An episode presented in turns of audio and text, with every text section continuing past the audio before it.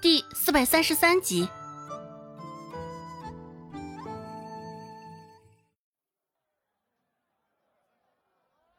周芷扶了扶额角的碎发，开口说道：“我想，你既然帮了这算命的老头，他定然也是想要感谢你，说这一番话也只是为了警惕你罢了。”哦，就算是吧。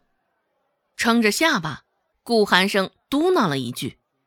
周芷说道：“不过，像这样的话，你也不必放在心上。”老头算的也不一定准确啊！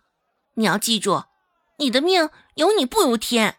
人生在世只这么一次，你得认真的活着，至少让自己不会觉得后悔。也不知道怎么的，看到顾寒生这般不屑一顾的模样，周芷就想狠狠的骂醒他，不过不敢大声骂，只敢这般碎碎念的再提点一句，像是想到了什么。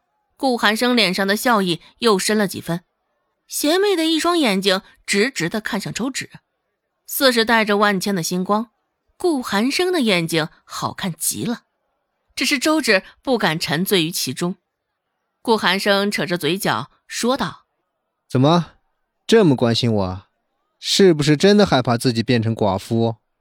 周芷皱了皱眉头，甚是不满的瞪了他一眼：“嘿。”我说你这人的嘴怎么就那么欠儿呢？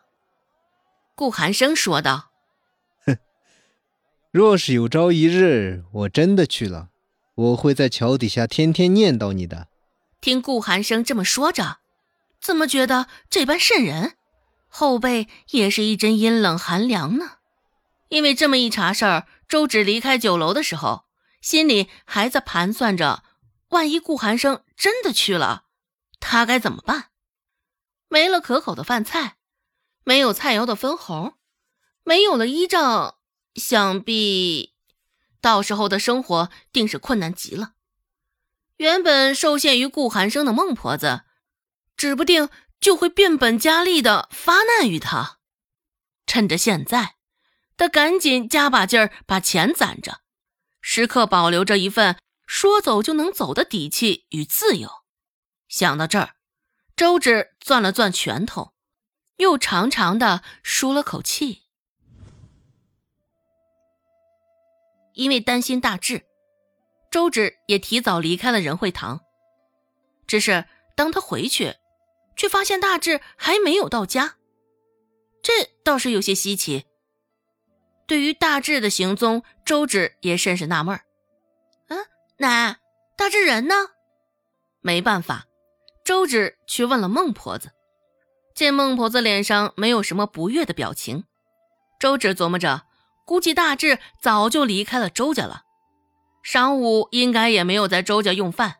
若不然，按照孟婆子那般斤斤计较的性格，应该不会是这样的反应。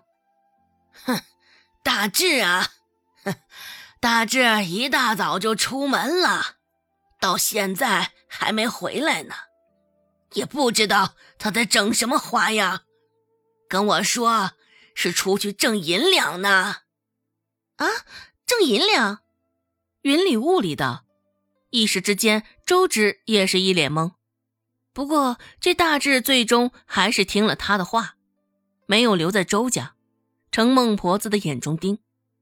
孟婆子一撇嘴，甚是不屑的说道：“是啊。”嘴皮子上下一碰，什么话倒是说的都轻松的很呢。哼，赚银两，真是笑话！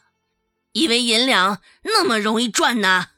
话音才刚落下，大志的身影就出现在了门口，身上的衣裳从颜色上看去，似是与昨天那件一样，只是近着看，才能看到其中的玄机。只是周芷现在想着孟婆子的话，也没有将大志现在的不同看进眼里，朝着门口的大志凉凉的斜了一眼。孟婆子甚是不屑的鼻端轻哼了一声。孟婆子阴阳怪气的开口说道：“哼，怎么的，银两赚的盆满钵满了？”见大志不说话，孟婆子只以为他这是说中了大志的心事，心里鄙夷不屑，较先前更深了。孟婆子双手交叉着放在胸前，继续说道：“呵呵，也真是痴人说梦。哼，你以为挣银两就那般容易？也不看看自己几斤几两。”被孟婆子说的。大志脸上却不见丝毫的愤怒，似是察觉到了来自周芷的视线。大志嘴角掬起一抹温和的笑意，朝着周芷宽慰似的点了点头。这本该是周芷宽慰大志的，只是现在竟反了过来。面对大志的温文尔雅，周芷内心的内疚与歉意也是多了几分。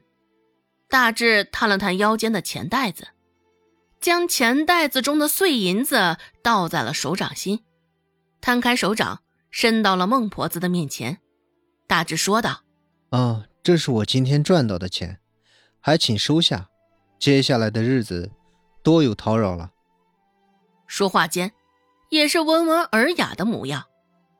讲真的，这般温和谦卑的模样。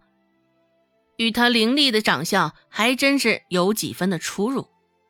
原本视线还停留在旁处，现在听大志这么一说，孟婆子的脑袋也立马转了过来。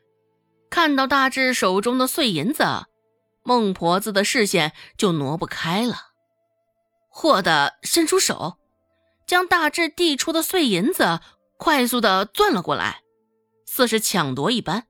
也似是害怕大智会后悔，孟婆子将那银两放在嘴边咬了咬，又深深的嗅了嗅，的确是货真价实的银两。没想到大智还真的赚银两回来了，还赚了这么多。孟婆子仔细瞧了瞧，竟然有三两银子。想到先前他的冷嘲热讽，甚是难得的。孟婆子的脸上多了几分的尴尬之意。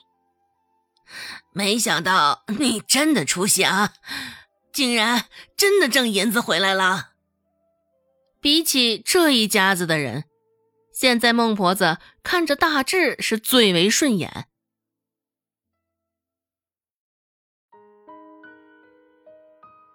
本集播讲完毕，感谢您的收听。